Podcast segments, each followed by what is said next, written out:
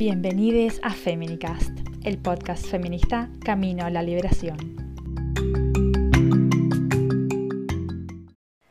Hola, bienvenidos al tercer episodio de Feminicast. Yo tenía planeado hacer una entrevista con Lucas Serra sobre masculinidades, como había hecho en el episodio anterior, pero como me estoy quedando en mi casa, en el campo, eh, la señal de Wi-Fi a veces es muy mala. Tuvimos una llamada con Lucas y la verdad que se escuchaba todo cortado, entonces no va a poder ser este episodio, pero sí lo vamos a hacer cuando yo esté en mejores condiciones de Wi-Fi. Y estuve pensando en, en el feminismo en mi vida, cómo fue la transición de que el feminismo llegó para quedarse en mi existencia y cómo transformó muchos aspectos de, de mi vida. Este título también lo saco de un libro de Marcela Lagarde, que es una autora a quien yo leí mucho.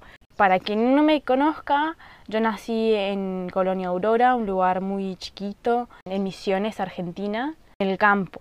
¿no? Es bastante, un lugar bastante conservador, diría, en muchos aspectos y que tienen otros ritmos de vida.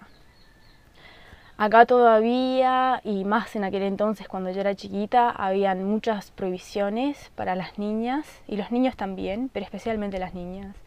Como por ejemplo no podían jugar, no podían salir a jugar al fútbol, eso es algo prohibido y más por eh, ciertas religiones que hay acá. Y si bien en mi caso particular, en mi casa sí teníamos esas libertades, yo veía que muchas amigas no.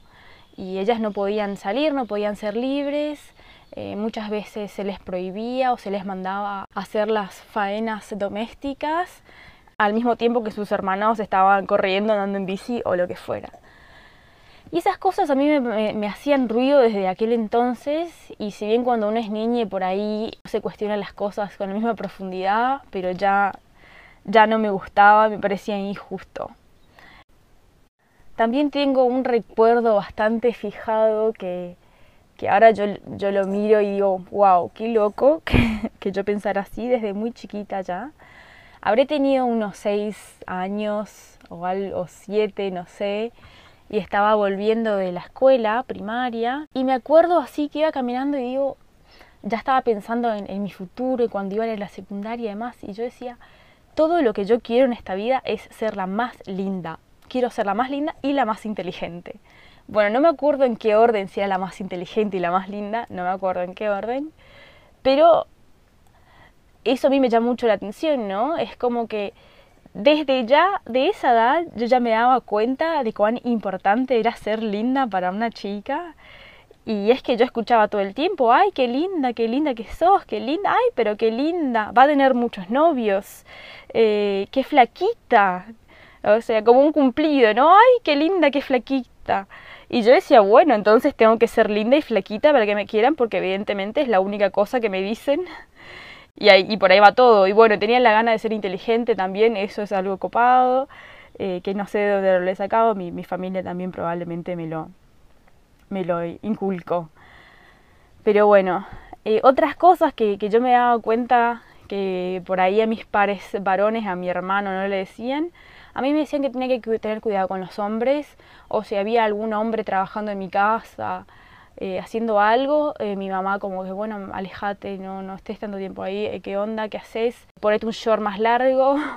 Muchas de esas cosas, ¿no? Entonces yo ya fui creando desde temprana edad cierta conciencia de, de qué ropa no tenía que usar, de que no tenía que estar cerca de un hombre. Y bueno, después más tarde en la adolescencia creo que se fueron dando más marcadamente esas diferencias que, que a mí me molestaban incluso más. Por ejemplo, eh, a mi hermano lo dejaban salir, irse a los bailes, acá se usa eso, no habían boliches, hacían bailes como fiestas regionales eh, cada algunos fines de semana, entonces vos ibas y bailabas y lo que fuera. Mi hermano podía ir y yo no, e incluso cuando tenía la misma edad que él, no podía. o tenía que ir con una amiga, con mi hermana, con alguien más. Entonces era como, y me decían, no, eso es peligroso, no puedes andar sola, te puede pasar algo y si te violan, y como que ya desde muy chiquita inculcándome temor a la violación. Y, y este es un tema que me gustaría explayarme más en algún episodio, pero ahora voy a decir que las estadísticas en cuanto a las violaciones se dan la mayoría en los hogares. ¿sí? La mayoría de las mujeres que son violadas se da dentro del hogar por familiares, padres, hermanos, tíos o amigos. Hay que agregar, por supuesto, maridos y novios. También es muy frecuente que estos sean los violadores. Pero sin embargo, es tan común que se nos pongan este, este temor a la violación por un supuesto alguien que va a estar atrás del árbol esperándote para violarte. Y si bien no digo que esto no pueda pasar, sí puede pasar, pero es mucho menos probable que pase eso a que haya una violación intrahogar. Bueno, entonces ese temor a la violación yo creo que es una forma de limitarnos a las mujeres desde muy chicas. De, de, no, si yo misma soy la que tiene miedo de que me violen y por lo tanto no voy a salir, no voy a hacer esto, no voy a hacer lo otro, estoy cumpliendo con, el sistema patriarcal de quedarme en casa con miedo, que es lo que pretende que hagamos las mujeres. Bueno. También otra cosa que me pasaba en la, en la adolescencia era que me empecé a obsesionar por ser sexy. Ya no era ser linda, era ser sexy. Eso era lo que estaba de moda. Entonces para ser sexy tenés que tener tetas grandes, culo grande y demás. Eso no era justamente la fisonomía de mi cuerpo, pero en aquel momento recurría a lo que eran los push-ups, los corpiños estos con dos kilos de cosas adentro, con aros que me hincaban todo el cuerpo, pantalones lo más ajustados posible, todo lo más ajustado posible, hasta el punto de eh, impedir un poco lo que sería caminar. Otra cosa bueno, esto creo que es muy natural en cuanto a, los adolescentes, ¿no? Darle mucha importancia a los varones y amores. Y si bien esto le pasa tanto a hombres como a mujeres, yo creo que en las mujeres pega mucho más fuerte, porque muchas veces nosotras tenemos como proyecto principal el encontrar un novio como fuente de felicidad. ¿No? Y si los hombres también tienen esto de encontrar una mujer, o bueno, depende de la orientación sexual, pero típicamente hablando, ellos tienen otros proyectos también, bueno, otras cosas que, también están concurriendo en su cabeza al mismo tiempo. en cuanto a, a, lo que a mí me pasaba como adolescente, eso era como muy importante. Nunca me funcionó mucho, la verdad que tuve muchos noviecitos por aquí y por allá, pero era como que siempre los varoncitos eh, estaban en mi cabeza revoloteando. Y bueno, también desde mi adolescencia yo me denominé bisexual. Si bien no había tenido ninguna experiencia con una chica ni nada, yo sabía que, que me interesaba estar con mujeres también y que quería explorar en mi futuro lo que fuera una relación lesbiana. Si bien yo siento que por ahí en mi adolescencia no se dio mucho porque no conocí nunca a una chica lesbiana o que le gustaban las mujeres. Y creo que en algún punto es por este contexto que les cuento en que me crié muy conservador, eh, donde hablar de lesbianismo nunca escuché hablar de esas cosas. Entonces, bueno. Y bueno, hay algo que quiero hacer énfasis, que es en la adultez temprana cuando yo me topé con la palabra feminista, feminismo, y empecé a, a ver qué, a ver, analizar estas injusticias que yo les conté que antes yo notaba, pero no, no tenían nombre. Creo que me encontré con la palabra feminismo en redes sociales, eso fue como hace 7, 8 años atrás. Entonces, bueno, empecé a investigar, como yo tampoco conocía a ninguna chica, amiga que fuera feminista o se denominara así, empecé a investigar en internet y encontré, dije, bueno, quiero ver cuál es el libro principal que tengo que leer primero. Y encontré un libro que se llama El segundo sexo, eh, de Simone de Beauvoir, una autora francesa. Y leyendo algunas cosas, decir, bueno, términos, de decir, bueno, esto es discriminación en las mujeres, esto no está bien, esto tenemos que cambiarlo. Y ahí cuando le puse a ver un nombre dije, wow, qué copado, cómo esto puede servirme de mucho. Lo empecé a leer. Descubrí, o sea, ese libro yo creo que, que fue después de ese libro, yo dije, ah, soy feminista, ah, todo esto tenemos que cambiar, que es mucho. Y bueno, para ilustrar algunas cosas traje ciertas frases que me marcaron a mí personalmente y yo creo que a partir de eso empecé a tomar decisiones en mi vida bastante diferentes a las que venía tomando. Uno, que es en cuanto a la sensualidad y ser sexy y ser linda, que es algo como que les digo desde que tenía seis años estaba presente en mí. Encontré en, en este libro una frase que decía, El ideal de belleza femenina es variable, pero ciertas exigencias permanecen constantes. Y puesto que la mujer está destinada a ser poseída, es preciso que su cuerpo ofrezca las cualidades inertes y pasivas de un objeto. En cambio, la belleza viril es la adaptación del cuerpo a funciones activas, es la fuerza, la agilidad, la flexibilidad. Bueno, a mí esta frase creo que me chocó muchísimo en aquel entonces porque me vi recontra identificada de decir, bueno, sí, ¿cuántas veces yo me enfoqué tanto en ser eh, un objeto lindo pasivo, ¿no? Y para otro. Entonces, la verdad que es bastante chocante. Y en cambio, los hombres, bueno, son lindos cuando son fuertes, son ágiles, corren, eh, hacen lo que quieren con su cuerpo. Entonces, es, es como interesante ver este contraste. Y, y otra, otro párrafo que me parece bastante interesante también. Las costumbres y las modas se han aplicado a menudo a separar el cuerpo femenino de su trascendencia. La china de pies vendados apenas puede caminar.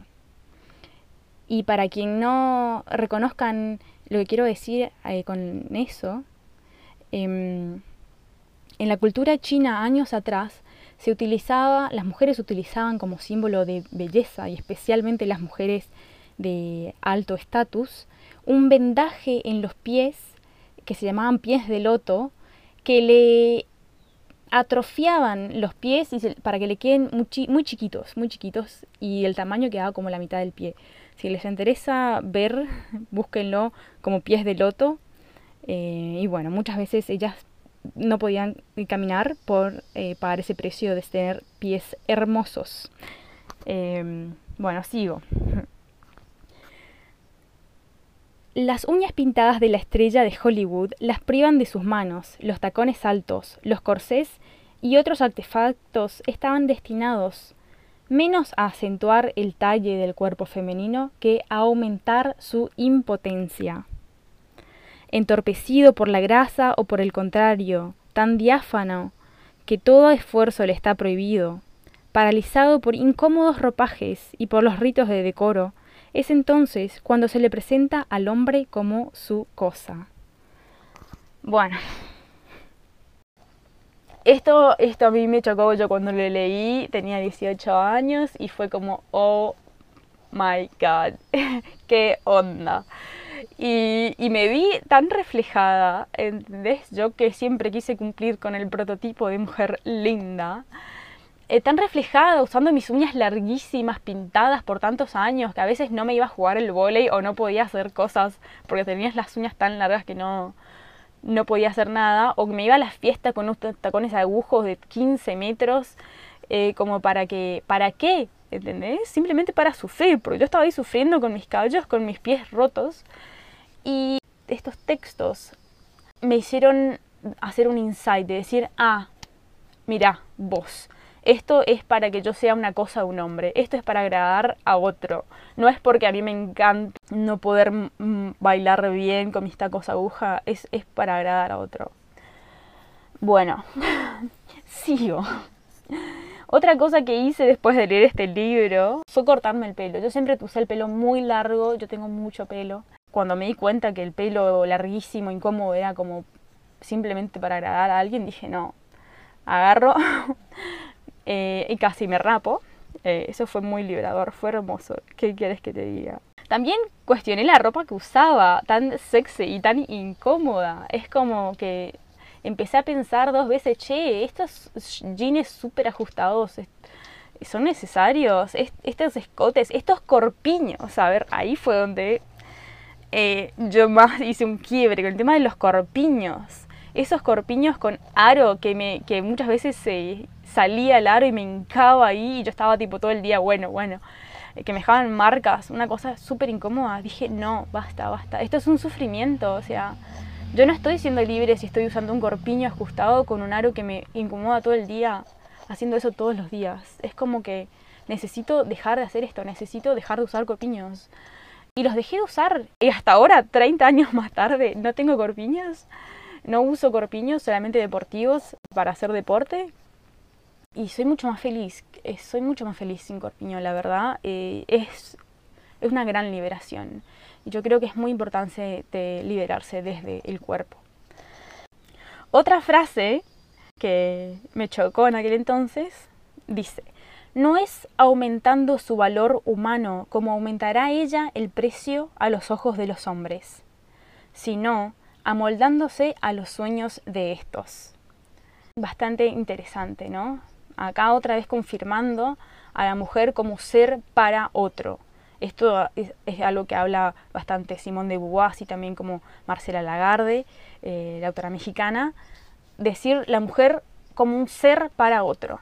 Esta cuestión de que las mujeres fuimos criadas a lo largo de la historia para servir a otros, ¿sí? Vamos a servir al marido, al, a los hijos, a limpiar la casa, a ser el sostén de otros, pero nunca el sostén de nosotras mismas.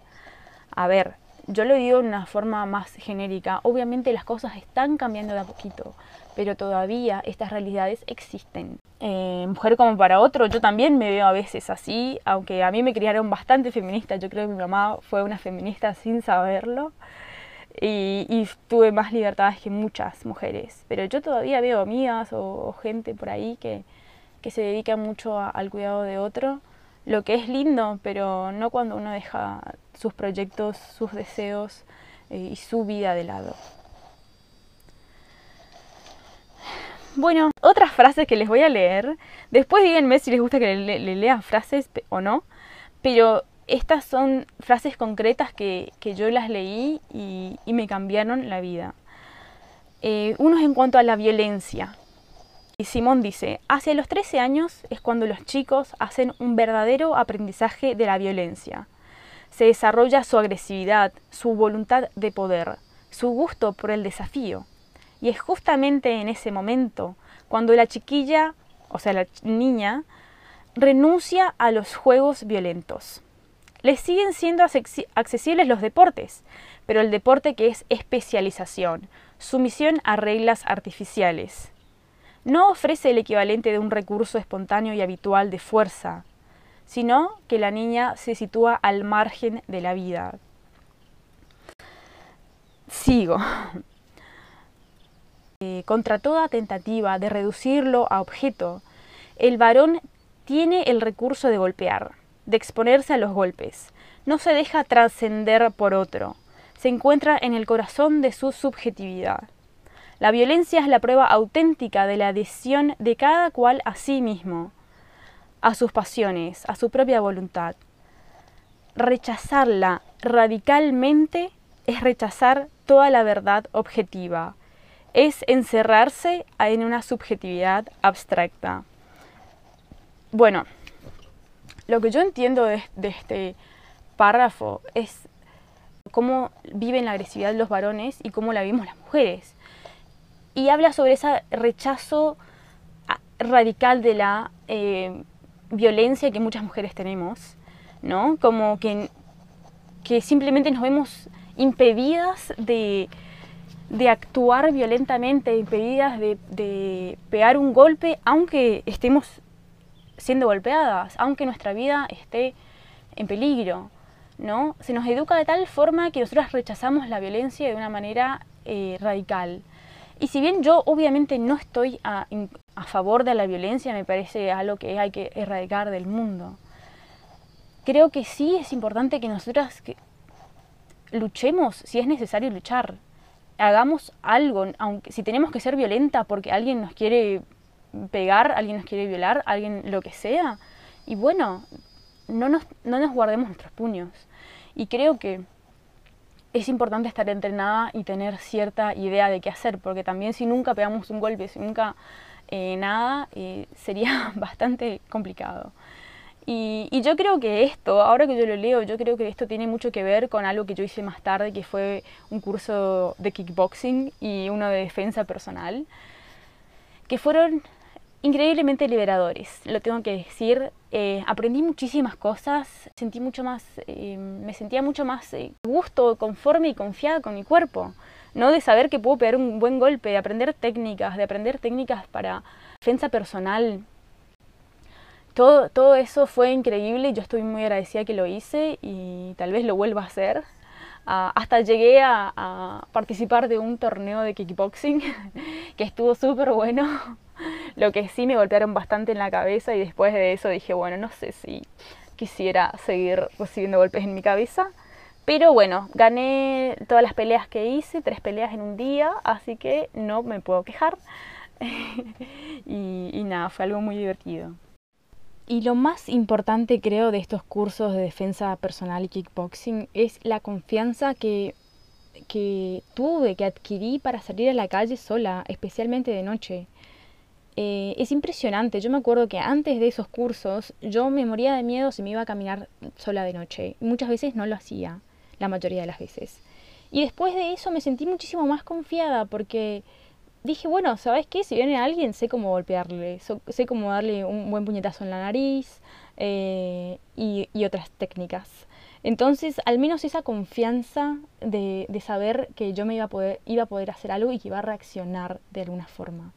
Entonces creo que esa confianza que la llevo conmigo hasta hoy es eh, invaluable. Es esa seguridad de decir, bueno, y si bien obviamente si el vago tiene un cuchillo o lo que fuera, se me va a complicar, yo también puedo llevar cuchillos, yo también puedo hacer esas cosas. Entonces es como que te da otra sensación de vivir la vida. Muy recomendable. Bueno, voy a proceder a leer otro texto. No tener confianza en el propio cuerpo es perder confianza en sí mismo. Son precisamente las mujeres deportistas las que positivamente interesadas en su propia realización se sienten con menos desventaja respecto al hombre. Y esta me encanta.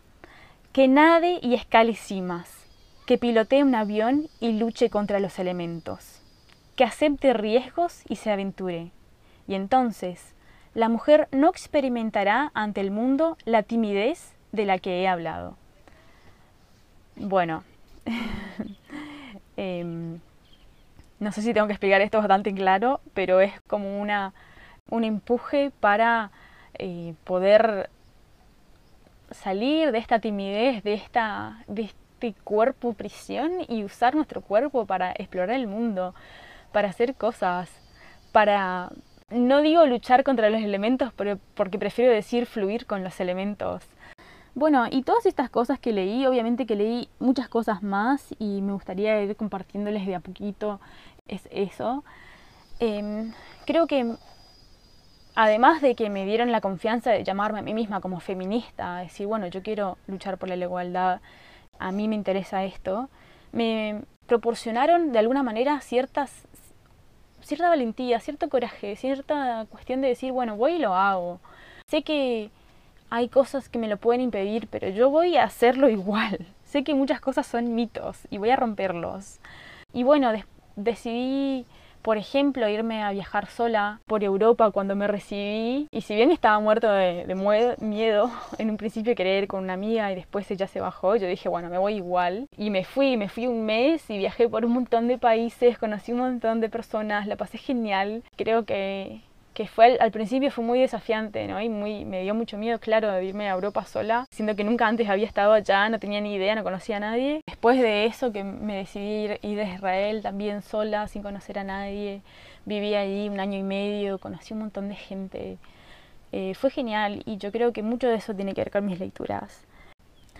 Y quiero cerrar con una frase de Marcela Lagarde que dice, la diferencia entre las visiones tradicionalistas y la visión feminista de la autoestima, además de ser filosófica, es política. Se trata de ir siendo aquí y ahora las mujeres que queremos ser. Bueno, un beso gente, les quiero y nos vemos en el próximo episodio.